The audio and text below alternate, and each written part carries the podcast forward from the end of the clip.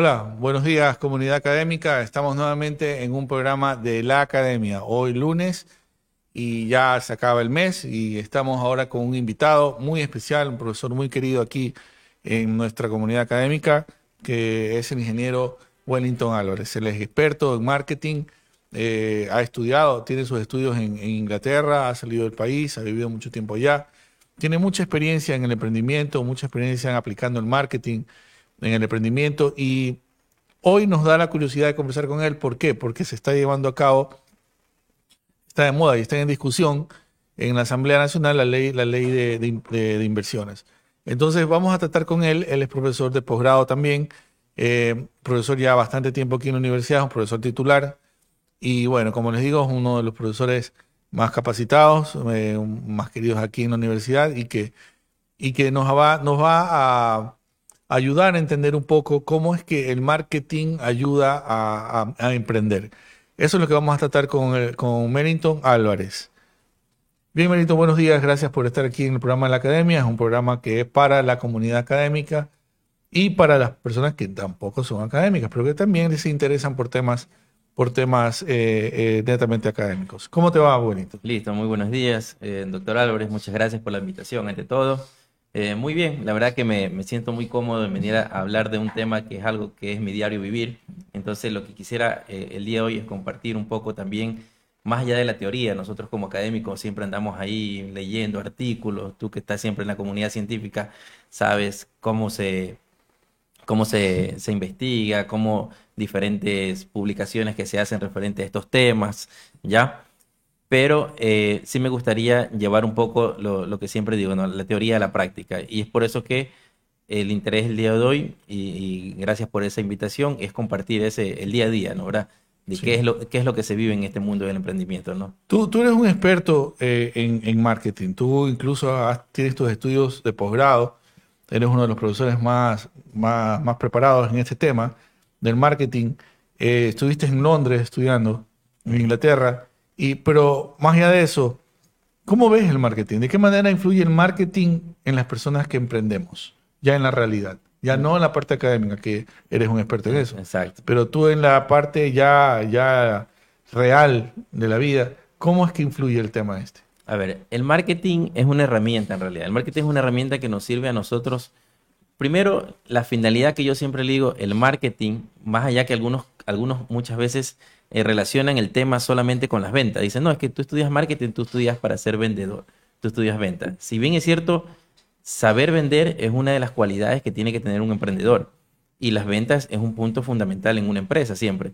Yo siempre lo he comentado y le he dicho, en una empresa está bien, el talento humano es importante, es importante tener un contador, un financiero, un gerente y todo, pero si en una empresa no existe la venta, no hay empresa porque no habría el, flujo de, efectivo para cancelar los salarios a todos, ¿no? Entonces la venta es un punto fundamental, fundamental, ¿no?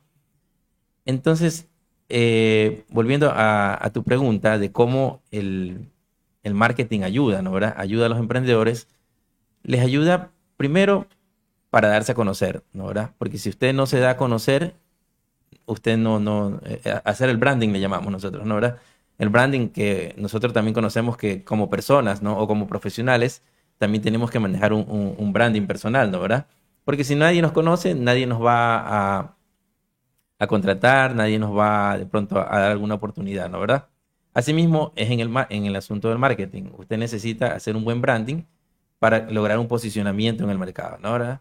Y en el largo plazo, poder crear esa lealtad de marca, que es una de las condiciones más importantes para mantener eh, para mantenerse en el mercado, ¿no? ¿verdad? ¿Cuáles son los puntos en los que un emprendedor, o sea, yo quiero emprender, eh, tengo un capital, pequeño capital, y quiero, quiero arriesgarme, quiero eh, emprender un negocio. ¿Cuáles son los puntos eh, básicos que tengo que pensar para yo no poder fracasar en mi emprendimiento? Ya. Porque estoy seguro que muchas personas que nos están escuchando, muchos alumnos, han de decir, sí, bueno, yo, yo puedo conseguir un capital, pero, ¿qué es lo que debo tomar en cuenta principalmente para no tener miedo y no poder fracasar? Ya, primero, bueno, una de las cualidades que acabaste de decir justamente ahorita, que quiero tomar el riesgo, ¿no? Esa es una de las cualidades del emprendedor. ¿no? Eh, eh, la aversión al riesgo. La aversión al riesgo, ¿no? De hecho, nosotros aquí, eh, gracias a la universidad, estamos trabajando en un proyecto con financiamiento directamente de UNEMI para conocer o, conocer el perfil que tienen los emprendedores, ¿no verdad? Y aplicarlo eso directamente con los estudiantes, ¿no verdad? Este es un, grupo de docentes que estamos trabajando en ese, el perfil de la caracterización del emprendedor, ¿no verdad? Eso está ah, están caracterizando al emprendedor, eh, me imagino que de Milagro. O sí, lo estamos haciendo con la muestra de aquí, de, los estudiantes de la UNEMI, ¿no verdad? Ah, ok, ya. Entonces, eso, bueno, tenemos a cargo con la, con la doctora María de Armas, que es la directora del proyecto. Y, este, bueno, partiendo de allí, ¿no? ¿Verdad? Una vez que usted tiene la decisión, ¿no? Usted va a asumir el riesgo y todo, usted siempre lo, lo recomendado es hacer un pequeño estudio de mercado. Pero no siempre yo, yo les recomiendo a todos hacer un estudio a profundidad, porque ¿qué es lo que pasa? ¿O qué es lo que me ha pasado ya en experiencia? A veces uno hace un estudio de mercado y dice, bueno, voy a hacer unas encuestas, voy a saber si esto va a tener aceptación o no aceptación. Y cuando usted va a la realidad, se da cuenta de que de pronto las personas hubo algún sesgo, ¿no? Claro, cambiaron de opinión de repente. Cambiaron de opinión y todo. Entonces, lo mejor es arriesgarse. es arriesgarse. Y aún cuando usted fracase, eso verlo como un aprendizaje. Esto es de caer y levantarse. Ya, es la única manera de poder, de poder ver. Hay mucha gente, eh, hay que tener tolerancia también a las críticas porque hay mucha gente que te va a criticar y te va a decir, pero si ya fracasaste en esto, ahora emprendiste esto y ahora vas con esto. Entonces... No eh, entiendes, te dicen, no, no entiendes. No, entonces hay que ir encontrando las oportunidades. No es que tú lanzas el primer negocio y ya vas a ser exitoso. Puede ser que por ahí no era, la ruta era por acá, ya, pero ir sumando, es una, es una acumulación de todo. Lo que, lo que importa es que cuando ya vas haciendo nuevos y nuevos emprendimientos, te va sumando el, el aprendizaje de cada uno. Entonces, la experiencia, todo, el background. La experiencia, todo te va sirviendo. Y cuando menos ya utilizas de, una cosa, de otra cosa, de otra cosa. Pero de ahí, hablando de marketing, bueno, todavía no entramos a ver lo, de las estrategias, ¿no? Pero esa es la parte fundamental. Y de ahí, una vez que yo ya, ya, ya estoy eh, subido en la, en, en, la camioneta del emprendimiento, ¿cómo aplico el marketing ahí? Ya. Primero, eh, partiendo, ¿no? Partiendo un poco de la parte teórica, ¿no? Que siempre nos enseñan en la, academia, de que existen las P del mercado, las 4P, el marketing mix que se conoce, ¿no? Como precio, producto, plaza y promoción. Hoy por hoy ya, eh, debido a investigaciones, se ha conocido de que ya las P se han extendido un poco más. Ya no se habla de 4P, se habla ahora de 7P. Y esas son, eh, bueno, por sus términos en inglés, porque son physical evidence, que es la evidencia física, que trata de ver con el con el, con el layout que le llaman del, del store, que es prácticamente es la apariencia de una tienda, ¿no? ¿verdad? Y esto lo aplica mucho, por ejemplo, la telefónica Movistar. No sé si ustedes se han dado cuenta cuando visitan un centro de atención al cliente, ya es algo un poco más personalizado, como estamos acá, para que tú te sientas más en ambiente. Todo eso que tenga que ver con, con el ambiente local, que la gente se sienta cómoda allí. También tenemos eh, que ver mucho con los procesos procesos que no sean, que sean ágiles, ¿no? Al cliente no le gusta estar mucho tiempo esperando, ¿no verdad? Y lo más importante que es people, que es las personas, ¿no verdad? Las personas son aquellas que hacen la conexión entre la empresa con el cliente, ¿no verdad? Y si usted tiene buenas personas, ¿no verdad? En este caso estamos ya eso traduciéndolo en el marketing a servicio al cliente. El servicio al cliente es algo que usted le va a crear esa, esa relación, ¿no verdad? Entonces, por allí usted ya puede irse posicionando, ¿no verdad?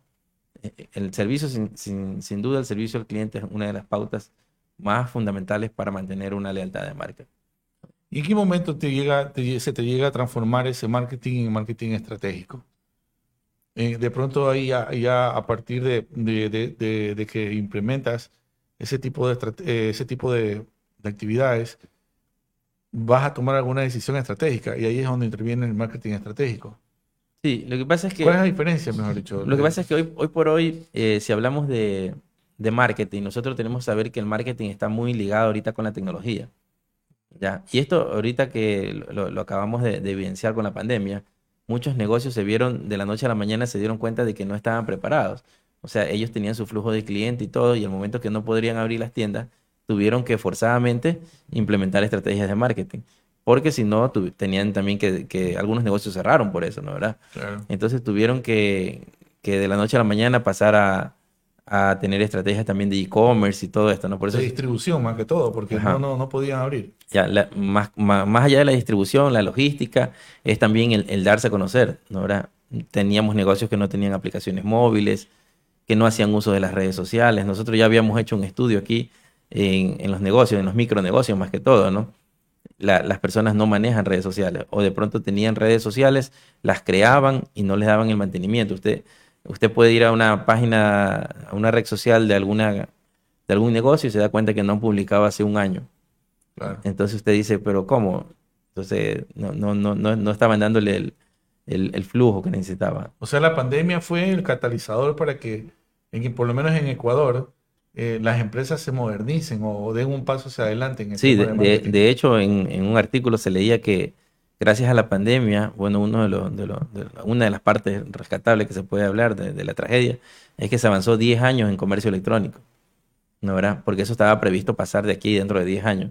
Pero hoy por hoy las personas por la necesidad mismo tuvieron personas que no tenían cómo salir al supermercado a comprar, tuvieron que hacer uso de descargar aplicaciones y todo. Entonces, por allí se, avanzó bastante. ¿Y cómo ves aquí en Ecuador el, ambiente para el emprendimiento y el marketing? A ver, este, yo siempre lo, que le digo también a, mis estudiantes, ¿no? ¿verdad? Le digo a los estudiantes, no, no se centren mucho en, en, buscar un trabajo muchas veces, porque las oportunidades están bien escasas, ¿no? ¿Verdad? Entonces, ustedes enfóquense netamente en, en tratar de emprender algo, ¿no? Sáquenle el mayor provecho eh, a sus profesores, no solamente el de marketing, porque también tienen de pronto al financiero, ¿no? Porque eso es otro punto importante, de que no se basa solamente en vender, vender, vender, vender, porque usted puede subir, subir, subir y así mismo puede caer, porque si no se sabe administrar en un negocio, eso le va a pasar. Entonces, saquen el mayor provecho y vayan tratando de hacer ensayo-error para ir viendo cómo pueden ir este, generando ellos fuentes de trabajo. Me llamaba la atención este, un, ex estudiante mío de hace tres años de la facultad de aquí de ingeniería, que me lo toqué casualmente eh, un mes atrás, y me contaba que él empezó un pequeño negocio como tipo un mini market. Y hoy por hoy él tiene una cadena de supermercados en Naranjito, en Milagro, en el Troncal y en el Triunfo. No te creo. interesante el tema, ¿no? Claro, le, sirvió la pandemia porque al final él utilizó redes. De pronto. Y estudiante de la UNEM, me dice, profesor, dice, ya actualmente estoy facturando un millón de dólares. No te puedo creer, increíble. Muy bien. Ese caso es un caso de éxito. Eso es un, es un, caso de éxito, sí, en, realidad. De aquí nosotros tenemos eh, algunas personas que han sido egresadas de nuestra universidad que están muy, muy metidos en el emprendimiento. Pero de pronto también todavía falta, como que yo digo, en academia es como... ¿Qué falta? Según tu criterio? Falta como que hay mucha teoría de que aquí hay incubadoras, se ha intentado hacer eso de ahí, pero no, no, aquí no hay la conexión, ¿no? ¿verdad? Bueno, y no, no solamente por, por UNEM, se habla a nivel de... O sea, falta, falta el, el, no sé, mm, ese punto de transferencia entre, lo, entre la academia y, lo privado, y, la empresa. Ya, eso le falta a todas las universidades en realidad, porque no, es diferente. Usted que ha vivido en Europa sabe que allá las universidades invierten mucho. En las universidades, sí. perdón, la empresa privada invierte mucho en las universidades, porque a la cuenta eso les sirve a ellos como estudios de mercado. Entonces, eso, eso falta bastante. Eso, eso has podido notar, que... Que, está muy desligada la empresa privada con, el, con, la academia. Pero eh, de acuerdo a tu criterio, yo también he escuchado y he visto en universidades que hay incubadoras de, de empresas ¿Funciona eso o, como tú dices, es teoría nada más? Eh, bueno, la incubadora va a funcionar en la medida de que eso se lleve a la práctica. Porque si estamos haciendo una incubadora aquí, estamos tratando de ver mucha, muy, mucha parte teórica, ¿no? Aquí lo que hay que crear es como semilleros, ¿no? ¿verdad? Ok, un grupo de estudiantes que tengan una idea, pero que la lancen. De pronto con algún financiamiento, de pronto en la universidad. ¿ya? Y ver de qué manera pueden generar algo de ingresos. Pero por ahí es la ruta. ¿Hay alguna experiencia de una universidad que tenga un semillero y que la universidad mismo le financie esos semilleros?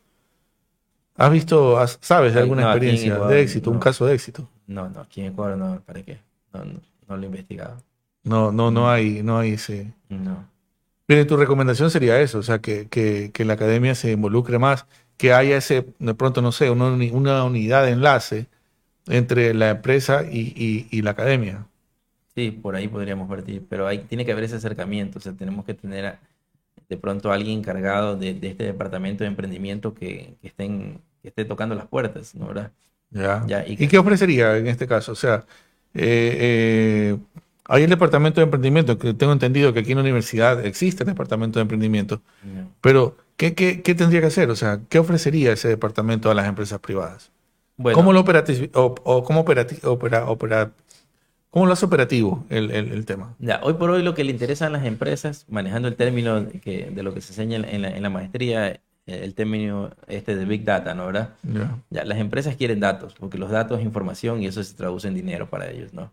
Entonces, por ahí puede ser la conexión. Nosotros tenemos la maquinaria, un, ejemplo, podríamos, bueno, no por decir maquinaria, pero tenemos los estudiantes, ¿ya? Claro. Entonces, los estudiantes eh, prácticamente podríamos hacer investigaciones de mercado. Entonces, a través de esas investigaciones de mercado, esa información le va a servir a las empresas. Las empresas van a querer invertir porque esa información les va a servir muchísimo. Y al mismo tiempo las empresas, ellos ya pueden ir eh, observando de, diferentes estudiantes que se destacan de alguna u otra manera. Ya incluso les, puede servir hasta para oportunidades laborales también. Claro, porque eh, de pronto la universidad se puede convertir en un gran repositorio de información de datos y de repente sale un analítico de datos, un científico de datos ahí y la empresa lo reconoce y se ven para acá, ven trabajo. Exacto. Y, y eso es de lo que las empresas, eh, bueno, en otros países pagan muchísimo dinero por ese tipo de, de, información. información. Mire que le, le, cuento que ahorita en el semestre que pasó, eh, tuve un acercamiento con una empresa privada, una empresa que distribuye, a, distribuye un, un producto, vamos a hacer un producto de X, vamos a mantener la confidencialidad ahí lo distribuye a nivel de todos los supermercados de aquí del Ecuador.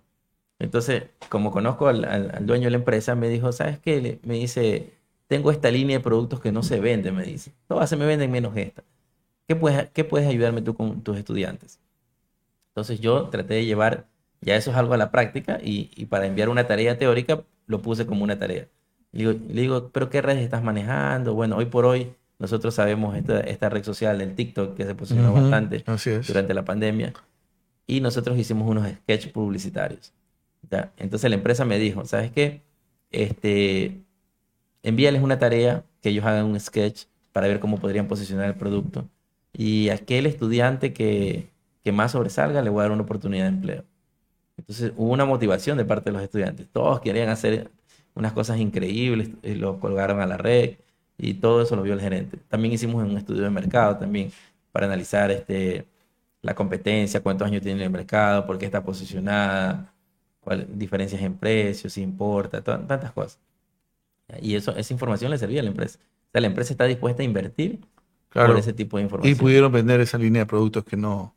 Sí, sí, sí, le, le, comenzó a dar resultados en realidad. Y, se logró posicionar un poco más que incluso que, la competencia. Ah, qué bueno.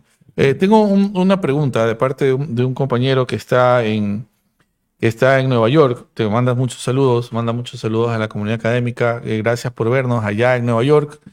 Eh, y él te pregunta, dice, estimado, estimado máster, dice, ¿cuánto presupuesto se necesita para un semillero? Un semillero de emprendimiento. Muy buena, pero ¿cuánto presupuesto? Es muy caro. Eh, se necesita una base. Bueno, mire, si, si partimos de la pregunta de un emprendedor, un emprendedor pueden hacer desde abajo, nosotros siempre decimos. Sin nada. Sin nada, porque hay casos de éxito de eso. Ya. ¿No verdad? No, no necesitamos una gran inversión. ¿ya? Necesitamos solamente el tiempo. Bueno, el tiempo es un recurso importante. Necesitamos tocar, tocar las puertas de las empresas y por ahí van saliendo los presupuestos. ¿ya? No es que se necesita asignar un presupuesto, ¿no?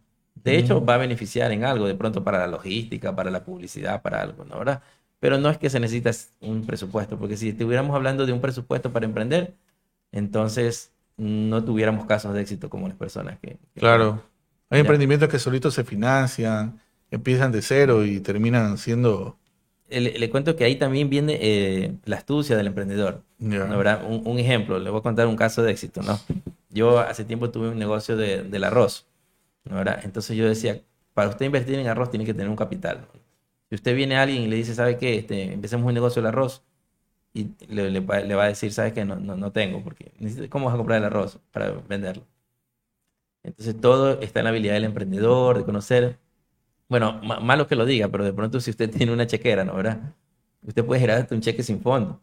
que es algo, algo ilegal, ¿no? Claro. Pero, eh, pero como estrategia, ¿no? ¿verdad? Claro, como astucia, o sea, para, astucia, para graficar un poco la astucia que Ya. debes tener. Entonces, pero primero usted tiene que llegar a tener una conexión de pronto con el dueño de la, de la, eh, de una apiladora, un ejemplo, ¿no? ¿verdad? Entonces yo llegué a hacer una buena relación, entonces le digo, ¿sabes qué, hermano? Te puedo girar un cheque a 15 días.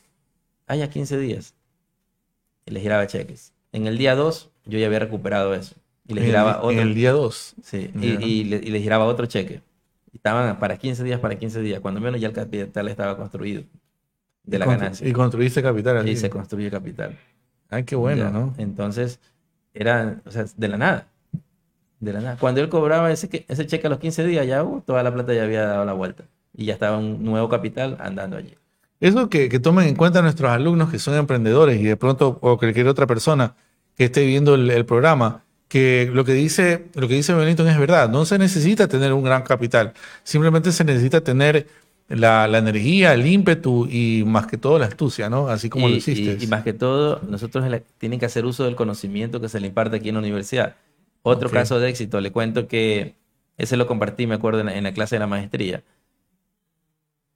Los estudiantes saben manejar redes sociales, pero yo, le- yo les comentaba, le digo, señores estudiantes, ustedes que pasan todo el día en el teléfono, ¿no verdad? ¿Por qué no hacen o, no sacan un, un beneficio, ¿no? En lugar de estar revisando Facebook, chateando y todo. Hay muchos micronegocios, muchos, incluso desde la época de nuestros padres que creaban negocios y todo, y muchas veces no están promocionados en redes. Esto se hizo aquí en la universidad hace unos tres años. Entonces le digo, visiten esos negocios y ustedes ofrezcanle el servicio de, ustedes que son ya más tecnológicos, que están en esta nueva generación, ofrezcanle el servicio de manejar sus redes sociales. Ya, de ustedes, inclu- incluso si ustedes saben algo de diseño, ahora con todas estas aplicaciones que hay, que es mucho Claro. más fácil, ustedes ofrezcan el manejo de eso. Y cóbrenle una mensualidad. Y hubieron algunos estudiantes de la carrera de marketing que hicieron eso de allí. Y luego venía y me dice, profesor, ya tengo 10 clientes, me dice. Y les cobro 20 al mes, que para un negocio no es nada, 20 dólares, Claro. para que alguien te esté haciendo publicidad. Y me dice, profesor, ya con eso tengo 200. Y ya le sirve de algo, claro. Qué buena idea, qué buena idea. Ya. De esa idea que, que- que la trabajamos con los estudiantes de la carrera de marketing, que eso es algo que también nos falta eh, hoy por hoy. La carrera de marketing aquí en la universidad ya se cerró, entonces se necesita una carrera de marketing. Ya, Y eso hay que, hay que trabajarlo, ¿no? Con el grupo de compañeros de aquí, de pronto habría que hacerle las recomendaciones a las autoridades de que esa carrera debería seguir. Porque hay- incluso aquí en la universidad hay una unidad de emprendimiento. Hay una unidad de emprendimiento, o sea, pero, pero bueno, eh, fíjate lo que puede crear, ¿no? O sea, en este momento en que, en que eh, la crisis económica está tan dura y que la universidad quiere ser autosustentable. Por ejemplo, mire, ahí, ahí había un emprendimiento ya. Ahí, en, en esta idea que le acabamos de decir. Eso se podía haber hecho con unos estudiantes tranquilamente. Ya. Ya. Y en varios cantones. De esa idea a mí se me vino una vez crear un portal web. Ya, esa idea la traje de, de Warren Buffett, el de Estados Unidos, el inversionista, porque él creó algo así. Entonces, yo ya no quise pensar en, en los, en los 10 negocios que tenía los estudiantes, sino crear, yo decía, nosotros somos 221 cantones aquí en Ecuador. Yo me preguntaba, digo, ¿será que hay 100 negocios en cada cantón? Hay mucho más que eso. Pero Claro. yo digo, bueno, vamos a hacer, no hay ni la media, vamos a hacer, vamos a ser un poco pesimistas y decir, solamente quiero 100 negocios de cada cantón. Ya. Entonces eso me traducía en 22 mil negocios. Y digo, y si cada uno me puede dar 20 dólares al mes por ponerlos dentro de un portal y agruparlos todos, me puede dar un ingreso de 400 mil al año. Digo. Y en eso está Mm, Bastante, ¿no? bastante dinero. Casi So- medio millón de dólares al Casi año. medio millón solamente por mantenerlos en- alojados en un portal. Entonces, O ese, sea, imagínate si la carrera, si estuviera, hubiera la carrera de, de- de marketing, o de pronto el departamento de marketing aquí en la universidad se pone pilas y, y- y aplica, por ejemplo, esta idea, fuera un departamento que sustentaría a casi media, media parte administrativa de la, de la- de la universidad. claro, eso se puede hacer. Ya. Y solamente con algo tan fácil que la gente lo quiere. ¿no? Nosotros, ¿qué tenemos hoy por hoy que yo analizo aquí en la universidad? Nosotros tenemos la carrera de multimedia, ¿no verdad? Esa Sí. carrera saben diseñar, ¿no verdad? Saben hacer, saben hacer videos, ¿no verdad? Eso es un plus también, también le puedes ofrecer video a las empresas, ¿ya? Entonces, Claro. por ahí puede haber parte del emprendimiento también. Muchos de estos micronegocios no tienen, no tienen esto de aquí, de, de hacer un video publicitario.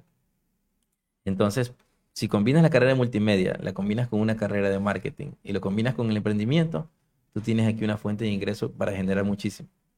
Ya. Buenísimo, ¿no? De aquí mismo, aquí mismo. ¿Y, cuál es la mano de obra que tenemos? Los estudiantes. Pero aquí tengo una pregunta, otra pregunta de, otro chico que, me está escribiendo. Y ha, pegado bastante esta, esta charla. Me dice, eh, ¿cuáles son las características que usted, que usted destaca en los, en los emprendedores milagreños? Si, usted, tú has notado alguna característica especial de, un emprendedor milagreño. A ver, dentro de lo, con, con las personas que he trabajado, tanto recuerdo un estudiante que es buenísimo para, para, para el, aspecto de las ventas. Primero, eh, eh, yo diría que sí, el, trabajo duro, o sea, el, milagreño sí, sí es trabajador en ese aspecto. Ahora, tiene carisma. Tiene carisma. Tiene carisma, sí, en, ese aspecto, porque eso hay que saber llegar, pues, ¿no? ¿verdad? Usted para la venta tiene que saber llegar, tiene que conectarse. ¿verdad? Mm. Entonces sí, el milagreño sí tiene carisma para llegar. Ah, qué bueno, eso es una buena idea, es una, buena observación. Sí, porque yo, yo, yo he estado en otros lugares del Ecuador y siempre el milagreño es, ah, milagreño, o sea, e, es, es diferente, ¿no? Es como que, como que dicen, ah, qué buena gente el milagreño, así. El milagreño tiene carisma, sabe llegar. Y, y si usted sabe llegar, la venta es lo último que sucede cuando uno va a vender, uno jamás tiene que ser, yo le enseñaba en, cuando estábamos con, con algunos negocios, ¿no verdad? Yo siempre eh, les indicaba de que uno no tiene que decir que uno va a vender, ¿ya? De que uno va a vender. La venta es lo último que se da. Uno primero tiene que establecer la conexión. Es como aquí que hemos tenido una charla y al final de la charla de pronto ya te vendo algo. Ah, Porque ya tenemos la conexión. Eso es lo último que se da. Pero sí, eso es uno de los puntos clave. Ah, qué bueno. Eh, qué gusto conversar con, Wellington Álvarez, que es profesor aquí de nuestra universidad. Y, bueno, la verdad que nos ha dicho tantas cosas que nos ha dejado sorprendidos, tantos ejemplos que están escondidos dentro, del, dentro de, la, de, la masa, como, de la masa académica, que, no nos damos cuenta que somos capaces de, transformar ciertas cosas, ¿no? Eh, vamos a hacer una pausa y regresamos con, con el programa La Academia. Volvemos en unos minutos.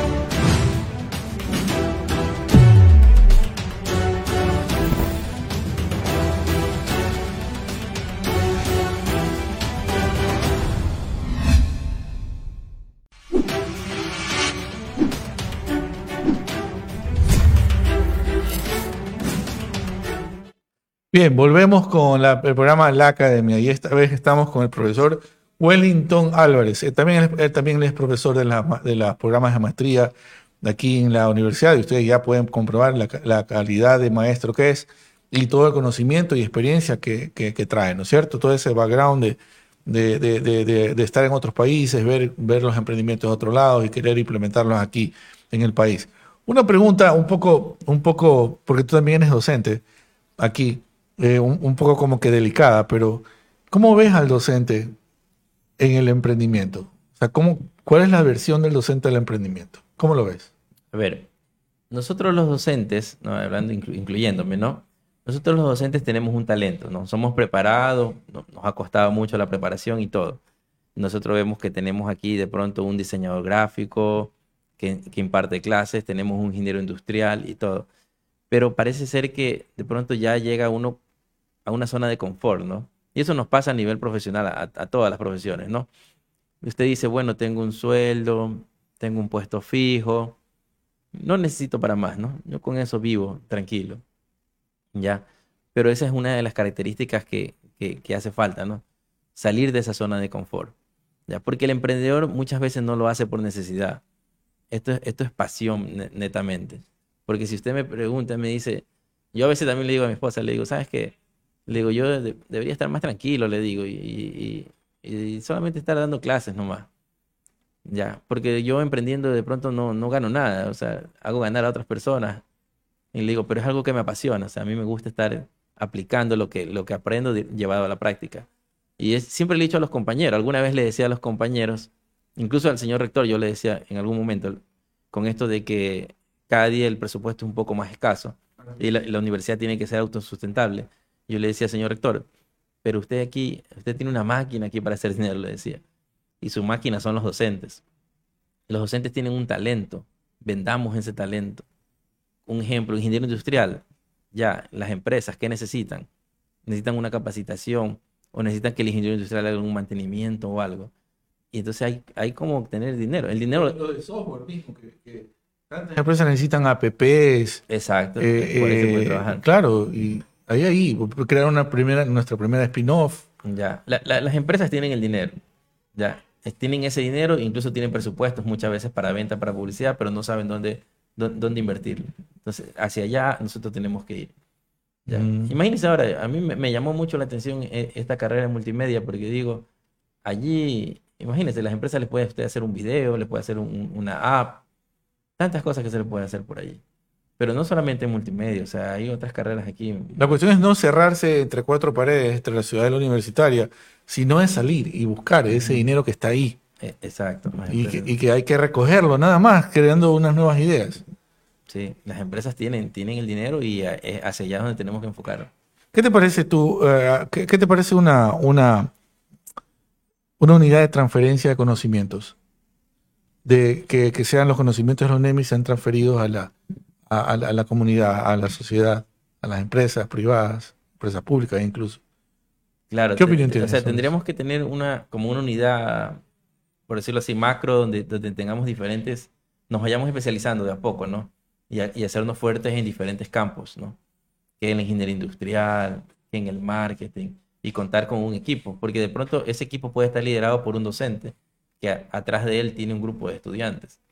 Entonces, eh, aquí ganarían todos en realidad. Los estudiantes ganarían mucho la experiencia, ¿no verdad? Y la universidad ganaría los recursos que pudiera obtener de la empresa privada, que podrían incluso ser reinvertidos luego. Ese modelo es el que tratamos de, de, implementar aquí en la radio Crayonemi, donde detrás de, detrás de todos estos programas hay, tú lo estás viendo, hay cantidad de estudiantes de, comunicación que vienen aquí a hacer sus prácticas y vienen a, poner, en, a poner en práctica lo que ellos aprenden en, las aulas. Ese es, eh, eh, ese es el modelo que nosotros estamos tratando de seguir. Sería, sería lo mismo en esta unidad de transferencia de conocimientos. Sería lo mismo. Incluso en la de emprendimiento también, pues, ¿no? Exacto, un poco más macro. Claro. ¿Cómo ves a la universidad en este tema de emprendimiento? La universidad tiene que ahorita tomar ventaja de lo que ya ha logrado, ¿no? La universidad ya tiene un posicionamiento. Tiene un branding ya, ¿no? Ya tiene un branding. La universidad tiene un... De hecho, me hace, me hace recordar, hay un estudiante ahorita que está, está por sustentar, que está haciendo un estudio del branding de la, de la, de la, de la UNEMI, ¿no? Pero la universidad tiene que tomar ventaja de eso, ¿no? Ya tiene el branding, ya tiene el posicionamiento.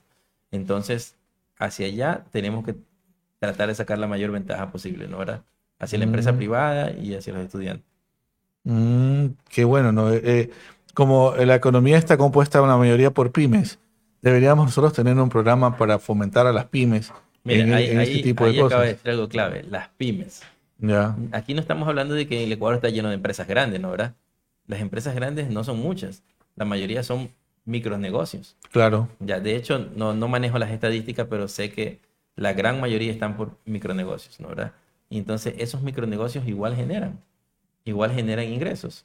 Entonces, por allí nosotros tenemos que enfocarnos, por darle servicio a ellos, ayudarles a ellos. claro, por ejemplo, el mecánico, el mecánico que está en la calle Guayaquil, por ejemplo, o en la calle Amazonas, que está tan, tan, tan invisibilizado, él quizás va a querer que de pronto le manejes una cuenta y él sea visible a través de redes. De ahí, exacto, de, ahí, allí es donde partió la necesidad, porque muchas veces las ideas parten de una necesidad, de verdad. Y de hecho el emprendimiento siempre lo he dicho, ¿no? Cuando uno tiene una necesidad es donde parten las mejores ideas.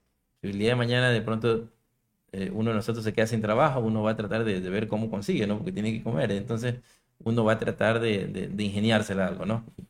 Entonces, partiendo de esa necesidad también, cuando uno va a la calle, ¿no? Un ejemplo, yo venía hoy en la mañana y mi esposa me dice, oye, este, no, hemos- no, no, no habíamos desayunado. Me dice, ¿dónde desayunamos en Milagro? Digo, no sé, o sea, yo ya tengo tiempo aquí en Milagro, conozco ciertos puntos, pero ya con esto de la pandemia ya ni me acuerdo. Le digo, por ahí fue un lugar, estaba cerrado. Pero, ¿por qué no tengo una app que me diga por sectores? O que, Perfecto. o que me esté avisando por dónde voy, ¿no verdad? Ahí, ahí está el Ahí, restaurante, está el restaurante, sector y todo. O pasaba, esto pasaba también bastante de que uno buscaba el lugar, pero no había un, un teléfono de contacto, un link de WhatsApp, no era una ubicación GPS, Claro. ya, un video, de pronto eh, unos testimonios de clientes anteriores. Eso incluso puede ser un proyecto de investigación para analizar las páginas web de los negocios, eh, la calidad, la, la calidad web de los negocios que hay en Milagro. Por ejemplo, es verdad lo que tú dices. Por ejemplo, hay páginas web donde no está ni siquiera el teléfono y uno no sabe dónde contactarse. Negocios que ni siquiera tienen página web, ni siquiera tienen redes. Exacto. Y es, es verdad, no tienes toda la razón. Y ahí se crea una necesidad. Eso, eso lo hemos hecho en algunas tesis con los estudiantes, pero eh, tomando una muestra pequeña, así de, de unos 60 negocios nada más, pero no lo hemos hecho así ya más macro. Pero de ahí parte la- una oportunidad, porque usted va a ver y va a decir, mire estos negocios cómo están todos actualizados, todo, y ellos pierden venta. Claro. Incluso debería, aquí el mayor beneficiario sería la Cámara de Comercio de Milagro, pues, ¿no? Porque, porque modernizarían, modernizarían la manera de, la manera de cómo divulgar, divulgar su- sus productos y más que todo eso le, le beneficia a ellos porque le va a retornar en dinero. Ya, pero la Cámara de Comercio, el aspecto de la Cámara de Comercio es que ellos están enfocados muy a la empresa grande. No a la pequeña. No, al micronegocio como que lo tienen relegado, no sé. Ah, buen detalle. ¿no? Entonces ahí hay una oportunidad también. Yo alguna vez tenía una idea, digo, bueno, si la Cámara de Comercio no hace nada aquí, digo, hay que crear la Cámara de, de Micronegocios, no sé. Bueno, eh, Ni siquiera cámara, o sea, crear un, un lugar, un espacio aquí en la universidad, un observatorio de pronto, un observatorio de la microempresa. Ya, mire que otra de las cosas que yo le, cuando yo abordaba de pronto a, a los micronegocios, yo les ofrecía y les decía, una de las ventajas que ustedes van a tener, aparte de que nosotros le vamos a manejar la publicidad, es que van a tener una capacitación. Y eso también nosotros lo podemos hacer. Ahora Mm. tenemos las instalaciones, tenemos los alumnos de pronto de los últimos años, pueden venir los, micro, los microempresarios y los estudiantes mismos le pueden dar una capacitación. Ahora, entonces, Claro, y se cierra el círculo, ¿no? Los capacitas y, le, y les haces que den un, un- un salto cuantitativo y cualitativo. De pronto hasta un certificado se le da ya el micronegocio. pero el por supuesto, claro, pero por supuesto. Qué bien, eh, eh, estamos conversando con el, el doctor, eh, el economista Wellington Álvarez, y, y la verdad que nos, no- nos- no- nos ha dejado muy, muy satisfechos esta entrevista. Volvemos, vamos a hacer un corte y volvemos con la última parte del programa La Academia.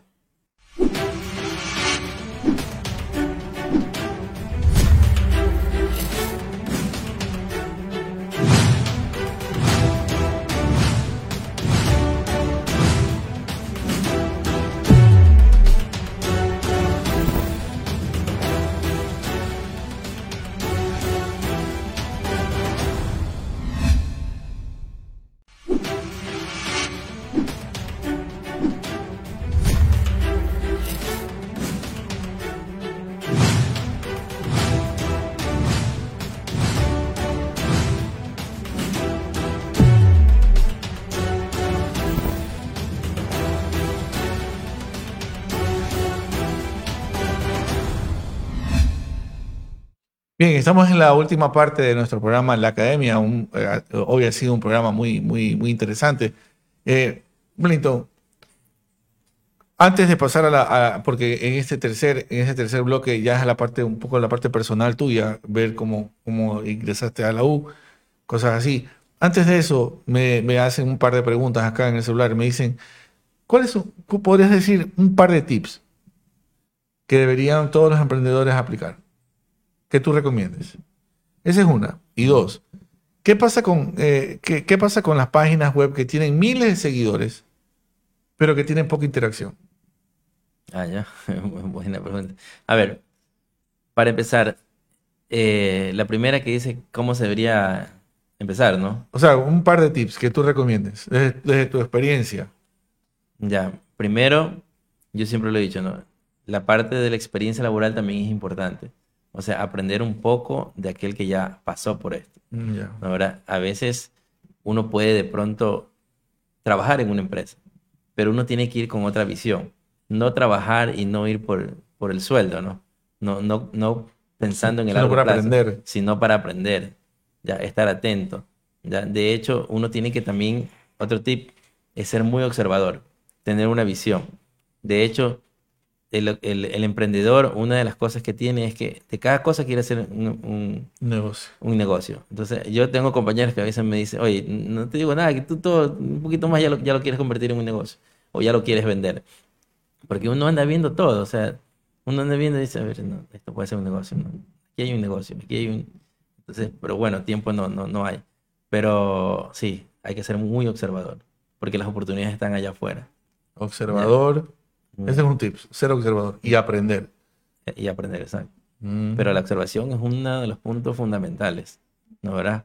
Y si está en la red, también ver qué se está, cómo se está manejando el mercado, cuál es la tendencia también. O sea, ser observador, porque a veces las cosas se nos pasan por delante de nuestra nariz y no lo vemos. Ujú. ¿no es cierto? ¿no? Y la segunda, la segunda, porque a veces hay páginas que tienen miles de, de seguidores, pero poca interacción. ¿Por qué? ¿Cómo Ya, evitar eso, mejor dicho? Ya, ahí tendríamos que ver el contenido que están subiendo también. Porque Contenido. una cosa es tener muchos seguidores y otra cosa es tener contenido que, que enganche también, Ah, ya, que enganche. conecte. Porque yo, yo tenía, yo tenía una página como con 10.000 seguidores teníamos y no tenía mucha interacción. Entonces, porque tiene que haber contenido. No hay Mm. contenido, entonces la página está muerta y puede tener 100.000 seguidores, pero si no hay contenido nadie la va Y ahí cuando vienen los community managers que te lo pueden manejar y te pueden hacer atractiva y, y, y arreglar ese problema que no, no hay interacción. Exacto. Publicidad, hoy por hoy que tenemos cómo, cómo linkear las, las redes con otras páginas y todo. Qué bien, qué bien. Bien, ahora vamos a la parte, a la parte, a la tercera parte de este programa. Eh, ¿cómo llegaste a la, a la UNEMI? Mejor dicho, háblanos un poco de tu formación. Eh, ¿cómo, eh, dónde estudiaste? A ver, este, bueno, yo estudié en un colegio fiscal de Guayaquil, un colegio de contadores, un colegio grande como el Vicente, que es el Francisco Orellana. Ya, No sí, sé si, sí lo si ubican ya. Entonces, una vez En terminando... el sur de Guayaquil. En el sur, sí, Sí. en el sur. Ya. ¿Para qué? Los docentes, mis respetos, aprendí mucho de ellos. Y luego, como no tenía los recursos, fui a la Universidad Estatal de Guayaquil Ya. y estudié en la carrera de marketing. La primera promoción que, que sacaron ellos, que habían unas carreras autofinanciadas. Estuve dos semestres allí con ellos y yo obtuve una beca por mérito para la Universidad de Espíritu Santo. Entonces, estudiando ya acá en, en- en la UES, en, en San Borondón, eso también me, me ha ayudado en los emprendimientos porque tuve muchos compañeros que hoy por hoy son los gerentes de las empresas. Entonces estamos hablando de gerentes de cervecería, gerentes de, de Coca-Cola. Entonces ellos, como muchas veces eran lo- los hijos de la gente que, eran lo- los altos mandos, ¿no? Entonces se han ido ubicando. Entonces por ahí tengo bastante relaciones, ¿no? Porque eso también es importante en el emprendimiento, que no me olvidé de mencionarlo, es el networking. ¿no? Las redes. En, en las redes, porque, o sea, si no conocemos a nadie, ¿cómo le, Claro. cómo vamos a salir a, a ofrecer, no? Entonces, ya llegando a la UES, estuve un año, pero yo siempre tenía un sueño. Yo decía, yo, yo quiero salir al extranjero, pero no sabía cómo.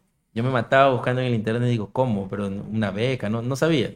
Y tenía compañeros que, que también querían salir.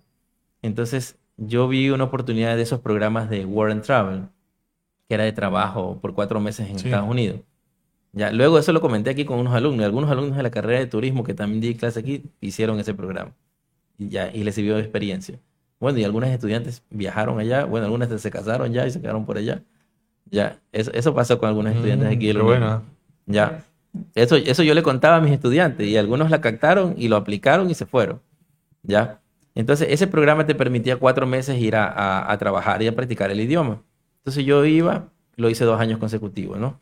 Mejoré el idioma y ya estando en la UES, porque tenía una beca, tenía que sacar excelentes calificaciones, estaba dedicado 100%. eh, también estudiaba japonés, porque tenía, ellos ofrecían una beca a Japón y tenía mucho el entusiasmo de irme a Japón. Entonces, bueno, no, yo participé, yo estaba mu- muy ansioso y recién tenía un año en la UES y ellos lanzan un concurso para los mejores estudiantes, los tres mejores estudiantes de la universidad para ir a, esa beca de Japón. Entonces, yo no pude, no, llegué, como quien dice, me faltó un puntaje ya. Entonces ellos me dijeron, no, no, no podemos darte a Japón porque este estudiante es mejor que tú. Ya, pero te podemos dar para Inglaterra. Sí, yo como no había salido, vamos a Inglaterra. Y estando ya allá en Inglaterra, este, mi beca solo era de un año nada más. Pero yo estando allá en un año, mis amigos los profesores, las relaciones, las manejé bien y logré quedarme allá. Estudiando la carrera. Estudiando la carrera allá. Entonces obtuve ya una beca allá y terminé la carrera allá. Y luego, como también trabajaba y estudiaba, me opté por quedarme haciendo una maestría. Esa maestría, yo la hice mucho, hace más o menos 15 años tenía la maestría, pero yo cuando yo regresé, yo tenía la maestría, yo tenía 23 años y ya había regresado con la maestría. Pero como yo entré a trabajar en este caso con, con el hermano del actual presidente Guillermo Lazo, con, con Carlos Lazo, entonces yo entré a trabajar con, como pupilo de él, aprendí mucho de, de, finanzas, de banca, de bienes raíces. Entonces eh, no veía la necesidad de registrar la maestría. Yo la tenía la maestría por ahí. Ya. Pero luego, eh, después de un tiempo la, la, registré y me llamaron a mí de la Universidad de Cotec para que dé clase. Entonces, fui a dar clase, estaba trabajando allá y estaba con unos emprendimientos. Hasta que una tarde recibí una llamada de acá de, del actual decano de, no, del que fue decano de la Facultad de Ingeniería, el máster Moisés López. Y me, me, invitó, me dice que quisiéramos que nos ayudes acá a dar una clase de marketing. Y vine a trabajar y me quedé trabajando como, como profesor contratado un semestre, ¿no? Y después del semestre fue cuando ya hubo los concursos y pude ingresar. ¿Y en qué universidad de Inglaterra estudiaste?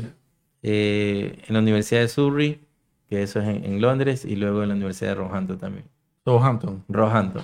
Ah, ya. Ah, qué bueno, ¿ah? Y, y, y, actualmente estás dedicado sí, tiempo completo aquí en la universidad.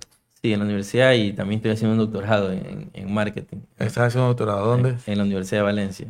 En España, en Valencia. España, qué bueno. Durísimo. Usted que estudió en España sabe lo duro que es. Sí, es durísimo ya. Sí, Valencia, ellos son, ellos, ellos prácticamente en toda España son maestros en el, en el tema este en marketing, en la carrera actual que, bueno, en el doctorado que estoy, a nivel de Europa es la número uno. Sí. Entonces son bien, bien exigentes. De hecho, a mí, para poderme graduar, me exigen un Q1 y dos Q2. Eh, publicaciones. Publicaciones científicas. Claro. Entonces, eh, ya hicimos un estudio sobre las aplicaciones móviles para medir la intención del, del uso de, de las personas hacia esas aplicaciones móviles de taxis.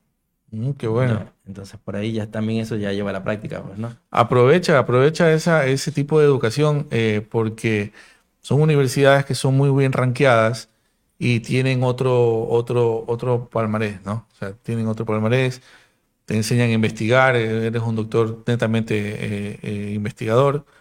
Y bueno, eso es muy bueno para, para, la Universidad de Milagro también, porque tienen un excelente profesional muy, muy formado y que bueno, ya hemos, eh, hemos escuchado tantos emprendimientos que tú lo has notado y que has querido hacer y que has puesto a la práctica todos los conocimientos que tienes. Eh, al final, bueno, ¿tienes hijos? ¿Te ¿Eres casado? ¿Hijos? Sí, sí, tengo hijos. Tengo, bueno, tengo, mi, tengo un hijo ya de 12 años, también tengo una niña de, de 7 y uno que está por venir en dos meses. Ah, qué bueno. Sí. Qué bueno, eh, Wellington. Y más que todo, eres un profesor titular y permanente aquí en la, en la UNEMI, una calidad de profesor. Como mensaje último, siempre le, damos al invitado que le dé un mensaje a la comunidad académica, a los chicos y a los que no están también involucrados en la comunidad académica, que puedan escucharte las últimas palabras, un mensaje que le quieras dar. A ver, lo que sí les recomiendo, bueno, a, a toda la comunidad, más allá de los estudiantes, es que intenten hacer algo. Mientras uno no hace el intento de hacer algo, uno no va a saber si va a tener la probabilidad de tener éxito, ¿verdad? Y si se caen, no importa, eso véanlo como un aprendizaje. Y siempre eh, la acumulación de este aprendizaje le va a permitir en el largo plazo tener éxito. Esa es mi, recomendación final, ¿ya? Qué bueno, qué bueno eh, escuchar esa recomendación. Siempre hay que moverse, no estar estático. El estado, el estado, el estado de producción que tenga, la actividad, el ímpetu que tengan las personas de eso dependerá el éxito en su vida, ¿no es cierto? Pues bien, le damos gracias a, a ha sido un placer. Muchas gracias. Un placer, eh, estar aquí. Y bueno, estaremos la próxima semana también con otro invitado así mismo, muy interesante. Y le damos gracias por sintonizar la academia. De aquí nos vemos en siete días. Hasta luego.